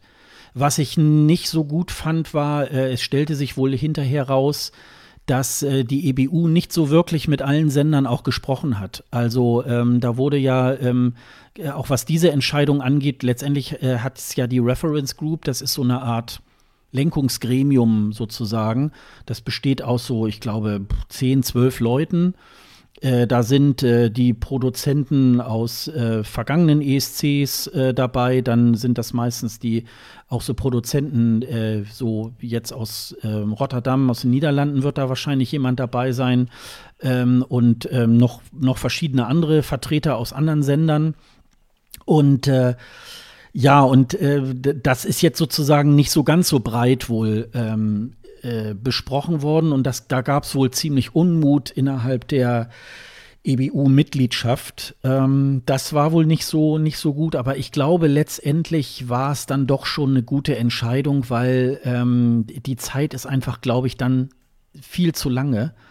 Und wir werden ja sicherlich im nächsten Jahr, wenn wir dann die, den Jahrgang dann auch besprechen, dann werden wir bei einigen Künstlern, 13 sind es ja derzeit, die auch in 2021 wieder mit dabei sind. Und da wird man ja natürlich schon gut vergleichen können. Na, äh, ist das jetzt irgendwie ein Gewinn gewesen oder nicht? Und das wäre schon so ein bisschen, äh, äh, das ist schon, glaube ich, Sonst ist ich, ich glaube, so, so, so Songs können ja auch manchmal sehr schnell altern. Und dann kann das natürlich so im nächsten Jahr, im Mai, das ist ja noch äh, ne, mehr als ein Jahr ist das ja noch hin. Da kann das natürlich irgendwie auch ein bisschen nach hinten los. Für einige äh, Künstler ist es Aber sicherlich genau sehr, sehr das schade, hätte ne? ich spannend gefunden. Mhm. Genau das. Mhm. Altert das? Ist das, macht das am Ende was aus, Ja. wenn es dann doch äh, viele, die meisten irgendwie doch zum ersten Mal sehen an dem Abend? Das hätte ich ein spannendes Experiment gefunden, das du natürlich sonst auch nie machen kannst. In diesem Jahr kannst du es machen, aber naja, gut, es ist besser, als wenn sie jetzt alles mitgenommen hätten bis zum nächsten Jahr. Das, Ja. das hätte ich nicht gebraucht. Ein bisschen ärgerlich ist es natürlich äh, tatsächlich für all die, die sozusagen über Vorentscheide entschieden worden sind. Ähm, da kann ich mich jetzt im Moment bei keinem erinnern, äh, dass man da sagt, okay, dann bist du nächstes Mal wieder dabei. Ich glaube, Finnland macht es nicht, Schweden macht es nicht, äh, Dänemark ich glaube, ja sie auch haben nicht. zum, ne? zum Teil wurde ja angeboten, dass sie einen Platz im Vorentscheid Ja. wieder kriegen. Das, Ja. das war, glaube ich, so das Maximale. Ja, Aber gut, ich glaube, wollen halt selbst ihre in- Vorentscheide auch durchziehen. Selbst in äh, Dänemark haben ja Ben und Tanja jetzt auch keinen, ich sag mal, Wildcard oder so jetzt gekriegt, sondern äh, die müssen sich jetzt auch, glaube ich, wieder hinten anstellen, ne, wenn sie es denn wollten. Also ähm, da war das dann, und auch bei den Mamas in, in äh, Schweden war es halt so, ähm, nee, das machen wir, wir machen wieder Melodiefestivalen, weil es natürlich auch äh, zu einer enormen Einschaltquote ja auch führt. Ähm, da können sie nicht einfach so drauf verzichten. Äh, hier in Deutschland ist es ähm, so nach meiner Recherche ähm, noch nicht äh, raus, ob Ben wieder dabei ist. Das, nee, ich find's schade, dass der NDR da so rumdeutscht, dass sie wieder sagen, ja, wir müssen mal schauen, mit was wir da für, für ein Konzept haben und wie wir das, Mann, lass doch den Armen, lass doch den Jungen das jetzt einfach nächstes Jahr nochmal machen. Meine Güte, ey, das, da nicht, will ich nicht wieder was von Konzepten hören oder so. Das ist, kam doch jetzt schon ganz gut an, was er da gemacht hat und man wird es ja wohl hinkriegen, dem nochmal ein gescheites Lied irgendwie zu schreiben. Also das, es äh, tut mir so leid für ihn, dass sie, dass sie nicht einfach sagen, ja klar, machst du das, machst du das nächstes Jahr wieder und dann stellen wir dir was, wieder was Gescheites auf die Beine. Ich weiß nicht, warum sie, warum sie noch warten, keine Ahnung. diese klare Aussage, die fehlt mir auch. Also das hätte eigentlich, klar, also sagen wir am 18. März ist das bekannt gegeben worden, dass man da vielleicht noch mal eine Woche drüber schläft und wahrscheinlich ähm, muss man muss man da auch, äh, vielleicht muss man sein Management noch irgendwie fragen, keine Ahnung. Aber ich meine, es sind jetzt irgendwie fünf Wochen her, äh, da hätte es jetzt eigentlich schon längst mal eine Entscheidung geben müssen. Also, ähm, keine Ahnung. Vielleicht liegt es auch an ihm, wei weiß man nicht, dass er sich da irgendwie auch zehrt. Äh, Kann ich, kann ich mir eigentlich nicht so sehr vorstellen. Denn mir ja, geht. er hatte neulich, ich weiß nicht, ob du das gesehen hast, er hatte mal bei Insta Live äh, ein bisschen was gemacht und hat dann äh, John Steers dazu geschaltet, den, den Schweizer, den wir eben schon erwähnt haben. Und da hat er eben gesagt, so, ja, hier, hab gehört, du trittst nächstes Jahr wieder an, Glückwunsch, Mann, und so. Und dann, ja, bei dir weiß man es ja noch nicht, nee, weiß man noch nicht, leider, und so. Also da klang er jetzt nicht so, als würde es an ihm scheitern. Ja, ich Keineswegs, nicht. kann ich mir auch nicht ja, vorstellen. Ja, glaube ich auch nicht. Hm. Nee, nee, das, äh, und ich finde, bei Ben würde sich dann nächstes Jahr tatsächlich mal auch, äh, auch so eine Sendung anbieten, wo man dann sagt, irgendwie, okay, drei oder fünf äh, Songs äh, äh, ähm, führt er dann auf und das Publikum entscheidet, äh, mit welchem Song er dann zum ESC geht. Das würde sich ja auch anbieten. Aber ähm, ja, zumindest schon mal so so ein so eine Verlautbarung irgendwie was, äh, was machen, weil äh, auch da hätte man jetzt natürlich ähm, auch irre viel Zeit, um da wirklich was Geiles irgendwie noch wieder ähm, zu machen. Also den, äh, den Song äh, Violent Thing ähm, äh, finde ich nicht schlecht, aber vielleicht kann man noch irgendwie einen draufsetzen und äh, ich glaube, dann, da, da käme schon was Gutes dabei rum. Also, wie gesagt, sehr, sehr, sehr schade. Ähm, ich kann mal eben kurz, ähm, ich habe das ja bei uns auf der Seite aufgeführt. Moment. 2021. Können ja eben mal sagen. Also äh, die Samira aus Aserbaidschan ist wieder dabei. Auch Montaigne hat man sich jetzt äh, auch committed, dass sie wieder dabei sind. Obwohl ja Australien einen Vorentscheid hatte, wird man da wohl ähm, äh, tatsächlich an ihr festhalten. Das ist aber auch, glaube ich, erst seit zehn Tagen oder so, glaube ich, bekannt. Äh, Hoover Phonic aus äh, Belgien ist wieder dabei. Ähm, da würde ich mal sagen, ist es ganz gut, dass sie sich einen neuen Song irgendwie ähm, suchen müssen. Äh, ja, da hoffe ich auch auf was Besseres. Das war okay, aber der wäre, glaube ich, untergegangen und aber äh, da sehe ich auch Potenzial. Doch.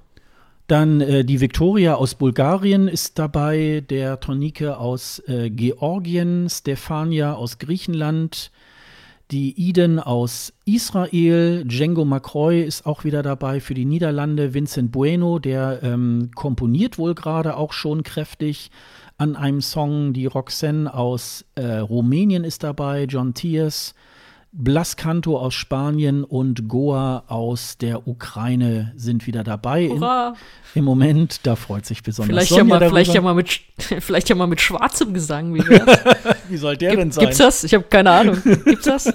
ja, weiß ich nicht. Kann man, äh, müssen wir mal, müssen wir mal rausfinden. Schwarzer Gesang. wenn nicht, äh, wenn nicht, äh, denke ich mir das jetzt aus. Schwarzer Gesang. Es kann nur besser sein als der weiße Gesang. Dieses Kettensägen-Kram da. Ey. Ja. Ja, das, also äh, dieses Feld stand jetzt auch ähm, relativ frühzeitig dann auch fest. Mehr hat man im Moment, äh, hört man auch äh, nicht davon. Im Moment müssen sich auch alle Sender so ein bisschen, glaube ich, noch sammeln. Und muss man mal gucken, was da so Sache ist, um das Thema nochmal ES, ESC 2020 oder 2021 nochmal abzurunden. Dann wurde noch eine Äußerung darüber getätigt. Es gab ja, es sollten eigentlich drei Ticketwellen irgendwie stattfinden. Zwei äh, haben dann stattgefunden. Also haben diverse Leute natürlich auch schon Tickets irgendwie äh, geklickt und auch schon bezahlt. Da soll es dann demnächst auch äh, eine Info geben. Wahrscheinlich kann man es sogar auf den nächsten ESC dann übertragen. Da soll es dann wohl äh, rechtzeitig dann bald eine Rückmeldung dazu irgendwie halt geben. Also das ist sozusagen so der, der ähm, ähm, einmal so die, dieses Update, wie sieht es eigentlich mit Rotterdam aus. Und dann hat es ja wesentlich ähm, relativ schnell dann auch eigentlich äh, schon bald eine Aussage darüber gegeben, ja, was machen wir denn jetzt eigentlich mit dem 16. Mai? Da hat jetzt die äh, EBU eine ähm, äh, Alternativveranstaltung ähm, äh, konzipiert, und zwar soll dann am 16. Mai ganz normal um, sech, äh, um 16 Uhr, um 21 Uhr ähm, eine Sendung geben. Europe Shine a Light heißt sie. Und die sollen dann eben mit den äh, drei Sendern NPO, NOS und Avotros ähm, gemacht werden. Ähm, natürlich ja nicht jetzt eine Riesenshow in einer Halle, wie wir das da sonst kennen, weil Corona äh, verbietet ja immer noch große Veranstaltungen aber es soll sozusagen jetzt eine äh, Sendung geben, an der sogar 46 Sender beteiligt sind, also auch Länder, die ähm, äh, nicht sozusagen am ESC beteiligt sind.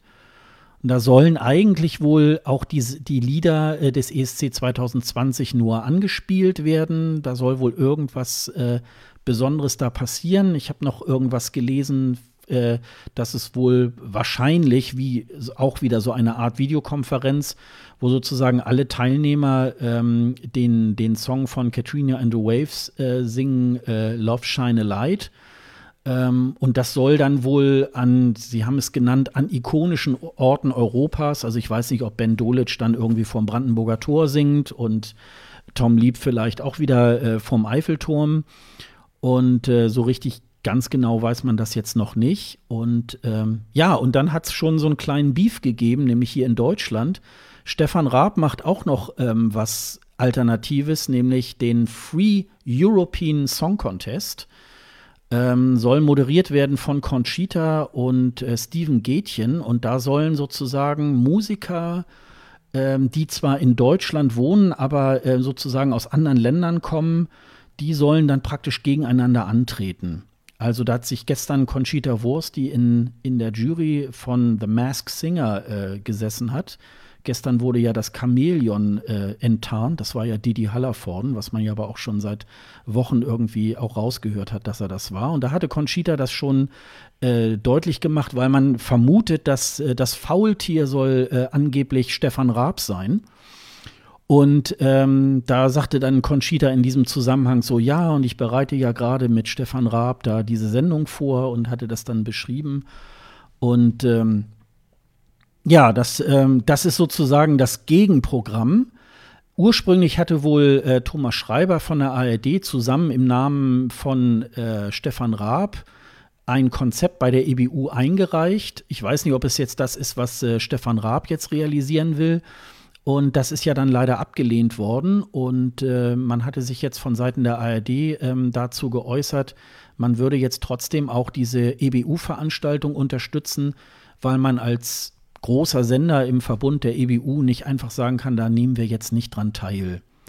Es gibt dann noch so einen Flickenteppich aus verschiedenen anderen Sendern, die jetzt auch irgendwas extra machen. Ähm, das führt jetzt ein bisschen zu weit, das irgendwie alles so nacheinander auszutragen. Bleiben wir mal so in Deutschland. Wie hast du denn das jetzt so empfunden, so dieses ähm, rivalisierende Gegeneinander, ähm, das jetzt ProSieben und die ARD jetzt am 16. Mai so sozusagen zwei solche Sendungen eigentlich gegeneinander fahren? Ja, ich find's super nervig. Also bei mir klingeln sowieso erstmal alle Alarmglocken, wenn jemand sowas wie European Song Contest sagt. ja. Das sind meistens Idioten, völlig fachfremd und äh, mit denen man gar nicht weiterreden sollte. Stefan Raab wird sich das jetzt genommen haben, weil es natürlich einfach der nicht geschützte Titel ist. Gehen wir mal stark davon aus. Ach, ich, also, ich weiß nicht, warum er das macht. Es ist ja schön, wenn die zusammensitzen und Konzepte erarbeiten. Das hat mich auch so ein bisschen verwundert. Also, das, das ist so, ja, ja, Schreiber und Raab sind da im Austausch und haben da zusammen was entwickelt. So, ach, guck, ja. Dachte, die Zeit sei irgendwie zehn Jahre her. Aber das ist ja erstmal nichts Schlechtes. Aber das Raab dann sagt so, ja, dann mach, mach ich das halt und in Konkurrenz zu nicht nur AED, sondern einfach diesem ganzen Programm und diesem ganzen Alternativ Programm für die komplette ESC-Community. Das finde ich super daneben. Und es ist auch unschön, dass Conchita da mitmacht. Natürlich wird irgendwie, äh, wenn du sagst, dass er sowieso ja irgendwie da mitmacht bei diesem Mask Singer, das hat, hat sich mir noch nicht erschlossen, warum ich das gucken sollte. Ich finde das Konzept total lahm irgendwie, das, auch wenn das irgendwie so ein Hype ist. Aber äh, hängt ja da scheinbar dann vertraglich auch drin mit Pro7 und diesen, diesen Privaten da halt. Äh, Weiß nicht, weiß auch nicht, wie geil das die EBU dann findet, dass, dass Conchita da bei der Konkurrenz abhängt oder wie überhaupt die EBU das sieht, dass es da Konkurrenz gibt, ob sie es überhaupt als Konkurrenz sehen, keine Ahnung. Aber ähm, ich meine, wenn, wenn Raab sagt, er macht das irgendwie an einem Halbfinalabend oder so, sonst nichts Offizielles läuft, dann können wir nochmal drüber reden. Dann ist das natürlich, ist bei Raab ist es ja ähnlich wie bei, bei Siegel, man sagt das immer so abschätzig, so, ja, äh, was willst du, aber da steckt natürlich auch trotzdem eine Liebe für diesen Wettbewerb eigentlich dahinter. Und das finde ich aber, indem er das jetzt so macht, wie er es macht, finde ich es wieder genau gegenteilig. Und deswegen gefällt mir das gar nicht, diese Idee.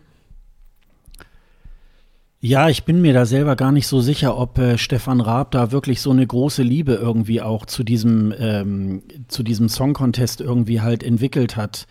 Also, ähm, naja, er war ja oft genug dabei ja, oder irgendwie ja, im, ja. im, Vordergrund, im Hintergrund als Moderator und so hat sich da ja schon engagiert und hat, hat natürlich auch mitgeholfen, das Ding in Deutschland wieder auf Vordermann zu bringen, ja, Ja, ja, gut. Aber er hat natürlich auch so viele seiner eigenen Interessen damit ja auch irgendwie. Und, logisch, und das war ja so, ähm, das, das ging ja, das ploppte ja so an, an einem Tag irgendwie, ploppte das Hori-Muskel. Ah ja, am 31.03. Äh, äh, kam das ja auf, dieses Thema.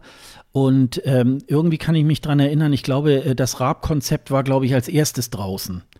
So, ähm, da war jetzt dann auch schon wieder so ein, so ein kleiner Wettbewerb, wer, äh, wer gibt sozusagen die, die Pressemeldung als erstes irgendwie halt raus, um äh, sozusagen die Oberhand darauf äh, zu haben, ähm, ja, wir machen ja auch irgendwie halt was. Und wie du schon sagst, auch äh, wenn schon einer so im Zusammenhang mit dem ESC European irgendwie sagt, da drehen sich bei mir ja auch die Fußnägel hoch, aber es ist halt tatsächlich auch durch diese, durch diese, ähm, durch diesen Markennamen auch nicht anders machbar, aber ich weiß nicht, ob man dann nicht vielleicht hätte lieber auch einen anderen Namen dafür irgendwie nehmen können. Es gibt ja so äh, die Aussage, dass ähm, die EBU leider da kein Abstimmungskonzept irgendwie machen kann, weil es da wohl auch irgendwelche versicherungstechnischen Gründe irgendwie hat. Äh, insofern wird es dann eigentlich nur eine Präsentation der Songs irgendwie halt sein. Was das Ganze natürlich auch so, aber äh, trotzdem, äh, ich, ich glaube im Nachhinein, äh, jetzt wenn man da so ein bisschen länger drauf schaut, glaube ich nicht, dass sich Pro7 und auch Stefan Raab sich da einen Gefallen mit tun. Also ähm, es ist alles nicht so ganz, auch im, im Rahmen dieser äh, EBU-Veranstaltung soll es wohl auch so gewesen sein, dass da auch die Sender gar nicht so wahnsinnig viel ähm, Einflussnahme hatten, um da jetzt irgendwas äh, auch zu sagen, wie sie es denn gerne äh, hätten. Es gab ja auch noch so vereinzelt ähm, Länder wie zum Beispiel San Marino, die auf Biegen und Brechen da jetzt noch irgendwie eine Verschiebung in den September irgendwie äh, durchsetzen wollten. Da haben sie sich jetzt. Warum auch immer. Warum? Spoiler, ihr werdet nicht ins Finale gekommen. Ja, genau. Ich, genau. ich mag San Marino sehr, aber damit hätten die keinen Blumentopf gewonnen. Ja, ja, und die wollten da zusammen mit der Reihe, wollten sie da wohl irgendwie halt ähm, äh, das noch so vorantreiben.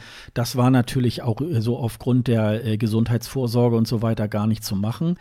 Ähm, es gab aber auch ein Interview auch mit, ähm, mit Thomas Schreiber, der auch sehr scharfe Kritik auch geübt hat ähm, an diese Vorgehensweise. Ähm, äh, und äh, er hat dann irgendwie auch noch gesagt, ja, es wäre natürlich dann ganz gut gewesen, ähm, wenn man da noch ein bisschen stärker darauf äh, eingegangen wäre, was die, was die Sender da gewollt hatten. Aber ähm, die ARD wollte sich dem natürlich auch jetzt nicht so ganz äh, äh, verschließen. Und gestern, wie gesagt, bei The Masked Singer war, das sind ja immer so, ähm, sind ja immer so drei Jurymitglieder und immer der dritte ist halt, ähm, wird halt immer jedes Mal neu eingeladen und da war Conchita dieses Mal halt auch. Und ähm, da es ja im Moment noch so in der Schwebe ist, ja, dass in dem Faultier steckt wahrscheinlich Stefan Raab. Also es spricht einiges dafür, dass er das vielleicht sogar sein könnte tatsächlich, aber man weiß es auch nicht so ganz genau. Und dass man versucht natürlich schon über so ein Konzept äh, dann auch äh, sozusagen diese Sendung auch schon so ein bisschen unterschwellig ähm, hineinzutragen. Denn ich glaube schon, dass die Zuschauer des ESC eine schon einigermaßen Schnittmenge auch zu The Masked Singer haben. Ich glaube, es gab ja hier letztes, letztes Mal wurde äh, Caroline Beil ähm, praktisch enttarnt und die hat dann von Duncan Lawrence da noch ähm, da noch was zum Besten gegeben. Diesen äh, Arcade-Song hat sie da gesungen. Und also da, da werden dann auch ESC-Songs dann irgendwie auch eingespielt. Und insofern da versucht man da wohl so ein bisschen schon die Zuschauer dann auf Pro7 ähm, zu packen. Es soll ja sowas wie eine Art, das soll, glaube ich, sogar heißen, Countdown nicht von der Reeperbahn. Also es soll dann am 16.05. auch sowas zwischen 21.15 Uhr, äh, 20.15 Uhr und 21 Uhr soll es da wohl auch so eine Vorsendung wieder geben.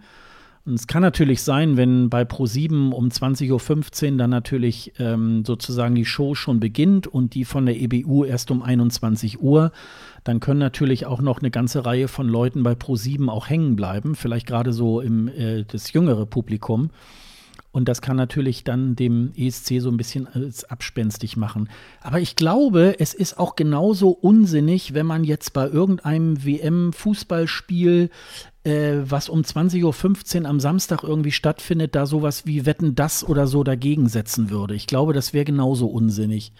Und ich glaube, dass auch selbst diese Ausweichsendung äh, schon bei vielen Fans einfach auch jetzt auf dem Programm steht und äh, warum sollte man dazu Pro 7 irgendwie wechseln? Also ich werde es mir sicherlich auf Join oder so, äh, werde ich es mir sicherlich im Nachklapp auch nochmal angucken.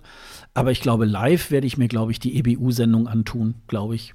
Also, weil mich das einfach auch interessieren würde, was sie jetzt sozusagen als Abschluss dieser Saison sozusagen jetzt nochmal auf die Beine stellen. Keine Frage. Also, na klar, EBU-Sendung, der Rest kann mich mal. ja. Ja, da werden wir uns dann auch noch mal äh, dann zur rechten Zeit damit irgendwie äh, beschäftigen. Also man weiß noch, dass die Sendung von der EBU ungefähr zwei Stunden gehen soll, soll wohl auch von Etzelia Rumbley, Chantal Jansen und Jan Smith moderiert werden, die ja auch schon als Hosts für den ESC 220 ähm, vorgesehen waren. Wir werden mal gucken, ob sie es nächstes Jahr auch noch machen. Und ähm, haben wir noch irgendwas vergessen? Ich glaube, das war es dann erstmal so dazu. Auch von der Pro-7-Sendung weiß man ja letztendlich auch noch nicht so wahnsinnig viel. Also ähm, da muss man dann mal, da muss man dann mal abwarten, was da ist. Also wir halten uns, glaube ich, an die EBU-Sendung und äh, dann gucken wir mal, wie sich das, äh, wie sich das anschaut. Ja, dann äh, habe ich noch was ganz Interessantes gefunden für all diejenigen, die sozusagen den ESC 2020 auch noch ein bisschen auch feiern wollen, vorglühen wollen und so weiter. Es gibt äh, eine, ein Online-Angebot, das nennt sich äh, Eurostream 2020. Äh, die, ähm, die Seite äh, heißt auch so www.eurostream2020.com. Diverse Podcasts, äh, Blogs und ESC-Medien haben sich daran beteiligt. Und zwar soll ähm, eine Woche vor der sogenannten Eurovisionswoche, am 5., 7. und 9. Mai, soll sozusagen der ESC ausgetragen werden. Ähm, der, äh, das erste und zweite Semifinale ist ja noch, ähm, ist ja noch ausgelost worden, äh, wer in der ersten, wer in der zweiten Hälfte. Und ähm, die Organisatoren äh, haben bereits schon, ich glaube, äh, vorgestern schon mal das erste Semifinale ähm, auch ähm, äh, durchgelost sozusagen, in welcher Reihenfolge das äh, stattfinden soll. Und die spielen das wirklich dann durch. Vom ersten, zweiten Semifinale und daraus resultiert dann ein, äh, ein Finale. Ähm, inklusive der Big Five und man soll sich selber als Zuschauer auch an einem Online-Voting äh, beteiligen können. Und ich bin mal gespannt, ob sie das technisch wirklich dann auch ähm, so auf die Beine stellen. Wir setzen euch da auch noch mal die, die, ähm, die äh, Website noch mal in die Show Notes. Und äh, dann werden wir mal gucken. Ich glaube, das ist noch mal so ein bisschen zum Vorglühen, ist das, glaube ich, äh, noch mal eine ganz gute Sache. Hast du davon schon gehört? Tatsächlich noch gar nicht. Also, äh, das höre ich jetzt zum ersten Mal ja, nette Idee. Ähm, so langsam verliere ich den Überblick, was jetzt alles, was jetzt alles so anstattdessen und ja, vielleicht Menge, und ne? hier und auf der Plattform. Äh, mal schauen, ob ich mir das dann reinziehe oder nicht. Es kommt auch so ein bisschen drauf an, was ich zu der Zeit zu arbeiten habe oder eben nicht. Aber ähm, ja, ist ja nett, dass irgendwie auf allen Kanälen versucht wird, so ein bisschen so den, den Schmerz zu lindern über diese Absage eben. Ja, genau. Das, also, äh, wie gesagt, finde ich eine ne gute Sache. Mal sehen, ob es technisch ganz, äh, auch äh, gut funktioniert. Ich hatte das so ein bisschen gesehen bei ähm, Irving, der ja diese, diese ESC-Preview da vier Stunden gemacht hat. Da war das äh, das war nicht so ganz unproblematisch, immer so hin und her zu schalten zwischen der Kamera und dann den eingespielten Videos und so. Ähm, das wird sicherlich für die Organisatoren äh, eine ordentliche Herausforderung sein. Sie haben auch schon gesagt, dass ähm, sie das auch tatsächlich nur dieses Jahr einmal machen wollen äh, sozusagen als Ersatz für diese, ähm, äh, für den ausgefallenen ESC. Sie wollen das also nicht dauerhaft machen, sondern sie wollen so ein bisschen den Fans so einen kleinen Ersatz bieten, dass man noch mal so ein bisschen äh, abfeiern kann. Sie haben es extra eine Woche vorher gemacht, weil eben in der Eurovisionswoche bis zum 16. Mai auch äh, viele Länder auch ähm, eigene Dinge tun und da würden sich dann wahrscheinlich dann selber so ein bisschen äh, Konkurrenz machen. Ne? Ja, ja, wir stehen ja auch noch aus, ne? Also wir müssen ja auch noch mal wir irgendwie, noch wir müssen ja auch noch die, die Songs äh, ausgiebig besprechen.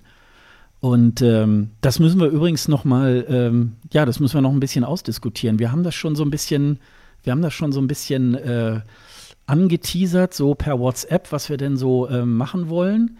Also wir haben jetzt irgendwie, äh, wir werden am, wir halten am Konzept We Decide äh, fest. Also sprich, wir werden uns auch nicht ähm, allen Songs ähm, beschäftigen, sondern wir machen sozusagen zwei Sendungen. Ähm, sozusagen, äh, wer würde aus dem ersten Semifinale weiterkommen ins Finale und wer im zweiten Semifinale und wir behandeln dann jeweils die ähm, jeweiligen Big Five-Teilnehmer, die dann in dem jeweiligen Semifinale hätten mitstimmen dürfen.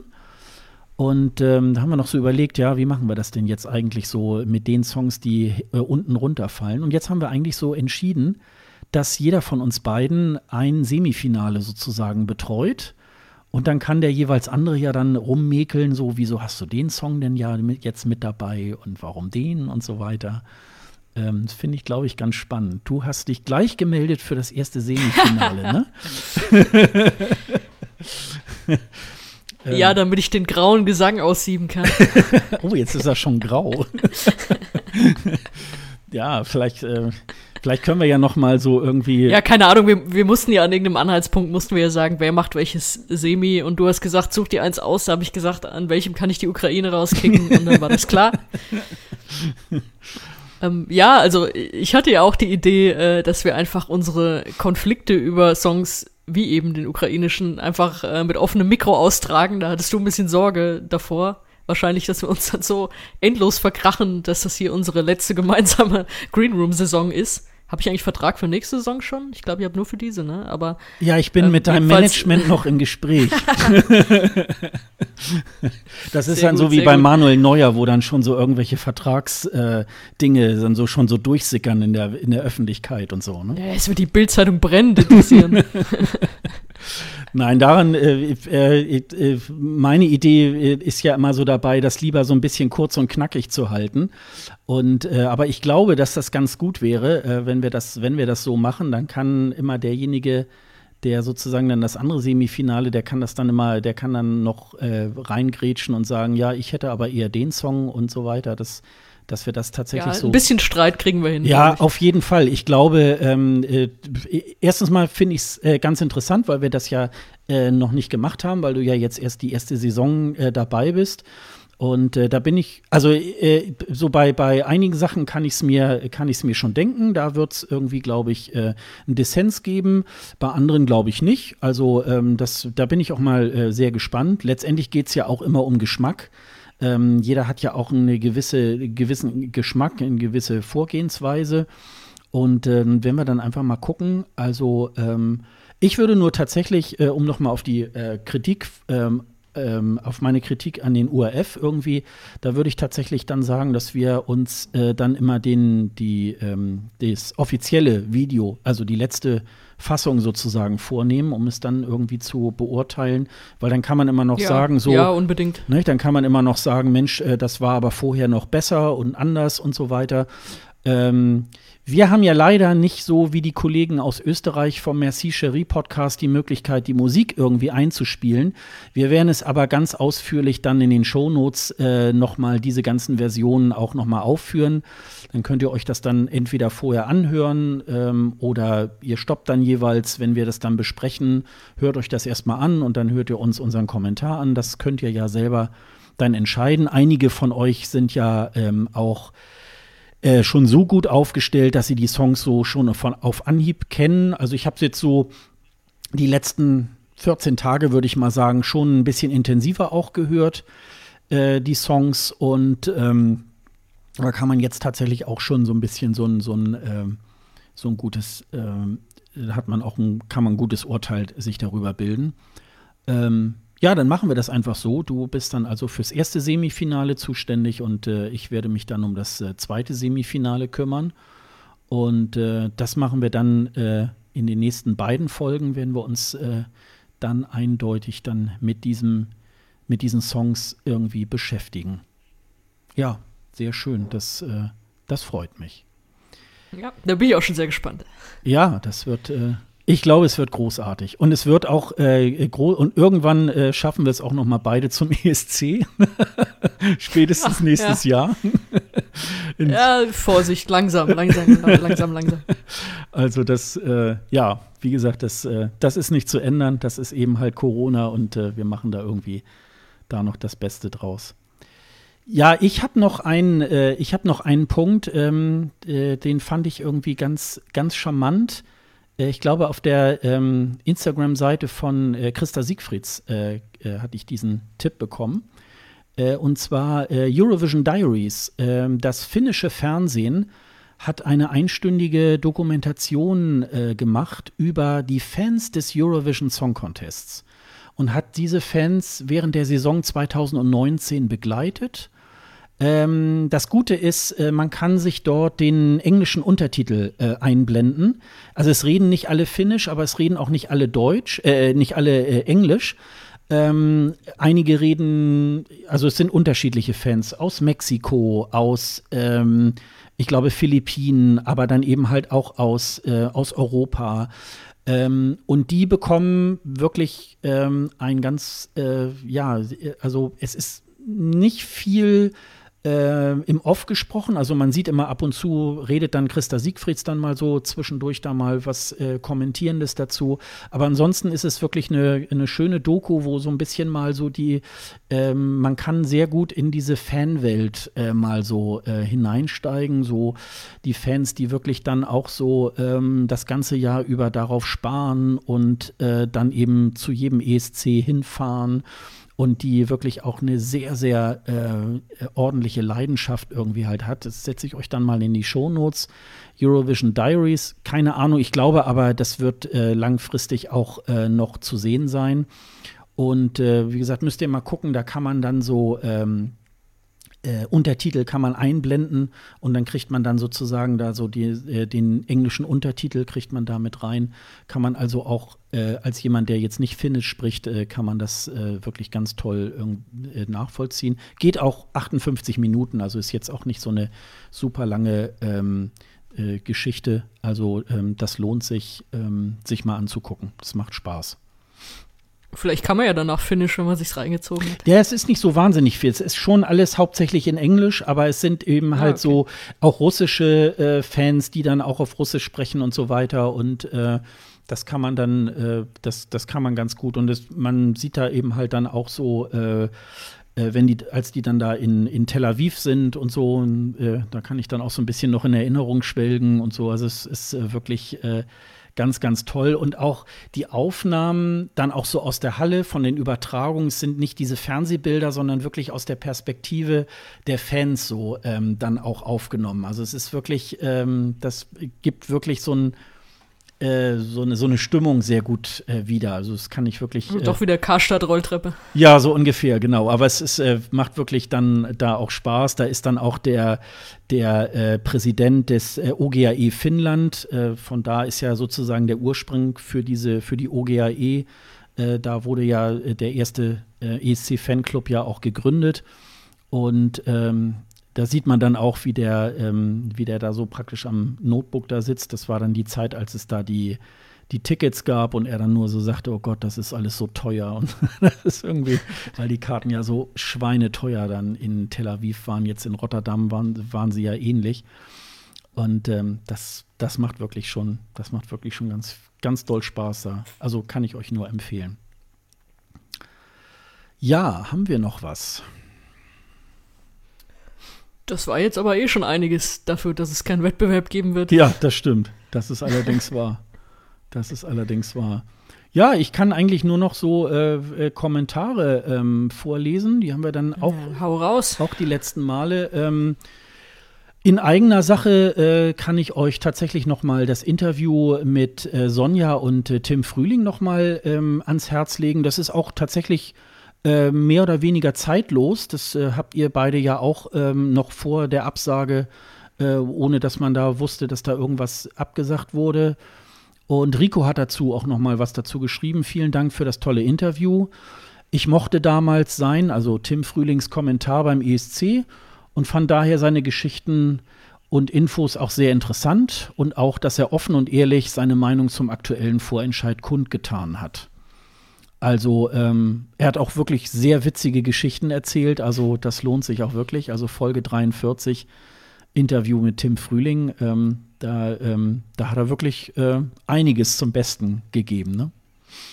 Ja, auf jeden Fall. Das hat auch wirklich Spaß gemacht, mit ihm zu reden. Ich glaube, das hört man da auch raus. Ja. Äh, wir haben am Anfang natürlich ein bisschen über Ben Dolic geredet, weil da ja auch die Vorstellung noch nicht so lange her war, aber äh, hinten raus sind es dann wirklich viele Anekdoten von, von seinen Reisen zum ESC. Er war ja nicht nur als Kommentator äh, im Fernsehen da, sondern ist ja auch häufiger mal für den Hörfunk da unterwegs und hat da schon einiges erlebt und mir das auch erzählt. Doch, das kann ich euch auch ans Herz legen. Und äh, ja, danke fürs Lob natürlich auch.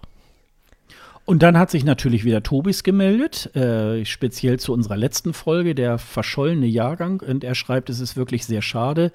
Da hat Deutschland mal ein gutes Lied und dann sowas. Äh, was die meisten aber freuen dürfte, ist, dass der Songcheck mit Alina und äh, Stefan wieder stattfindet. Ja, das finde ich auch. Und so ganz verschwinden wird der ESC 2020 also wohl doch nicht. Spannend finde ich auch, welche Sänger wieder ausgewählt werden und welche Sänger einen neuen äh, bestimmen. Dem Uko aus äh, Estland würde ich zum Beispiel schon einmal nicht hinterher trauern. Und er sagt nochmal Danke äh, für die vielen Folgen, unter denen ich keinen Kommentar geschrieben habe. Und bis dann. Ähm, ja, also nochmal vielen Dank, lieber äh, Tobis. Du bist ja wirklich sehr äh, straight hinterher und äh, schreibst auch unter jeder Folge wirklich einen Kommentar. Das finde ich ganz groß. Ich weiß gar nicht, ob wir dir eigentlich auch schon mal ähm, äh, Aufkleber geschickt haben. Sonst melde dich gerne unter podcast.escgreenroom.de und äh, schreibst uns noch mal deine Adresse, dann können wir dir vielleicht noch mal ähm, auch noch mal für deine viele Mühe äh, mit deinen Kommentaren uns da noch mal bei dir dazu bedanken. Ja, der Songcheck, ähm, das haben wir ja eben schon mal gesagt, den wird es dann ab Anfang Mai wird es den dann wird es den dann geben. Mensch, dann haben wir ja doch wieder eine ganze Menge hier abgearbeitet. Das ist ja ganz großartig. Ähm, ja, wenn wir, wenn du jetzt nichts weiter hast, dann äh, würde ich tatsächlich noch mal ähm, auf unseren Hinweisblock noch mal gehen. Ja, dann geh mal auf unseren Hinweisblock. Also, alle Infos zu unserem Podcast zum Eurovision Song Contest, wer wir sind, alle Folgen, alle Shownotes, unsere Social Media Kanäle und diverse Playlists findet ihr auf escgreenroom.de. Wir freuen uns auf Sterne und Bewertungen bei Apple Podcast und oder auf unserer Seite escgreenroom.de. Außerdem könnt ihr uns einen Audiokommentar per Telefon aufsprechen unter der Nummer 04101 854 7955. Die Nummer gibt es auf unserer Website und wir möchten euch noch auf die Podcasts der KollegInnen des DBPDW-Netzwerks, den besten Podcasts der Welt, hinweisen. Hört einfach mal rein. Den Link gibt es auch auf unserer Website. Ja, und wir melden uns ja relativ bald dann mit unseren beiden Songchecks We Decide 1 und 2.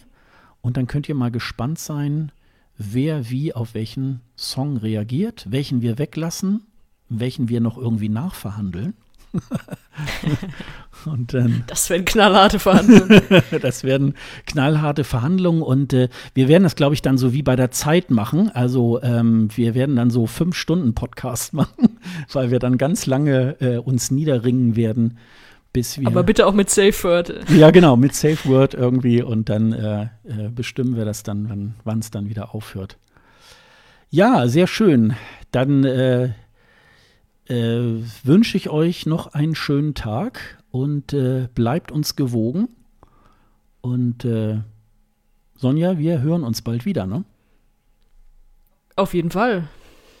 Okay. Lässt sich ja nicht vermeiden. Mein Management hatte ja einen Jahresvertrag für mich abgeschlossen. genau. da werde ich gleich nochmal anrufen. Ja, das äh, verhandeln wir dann gleich nach der Sendung nochmal. Ja.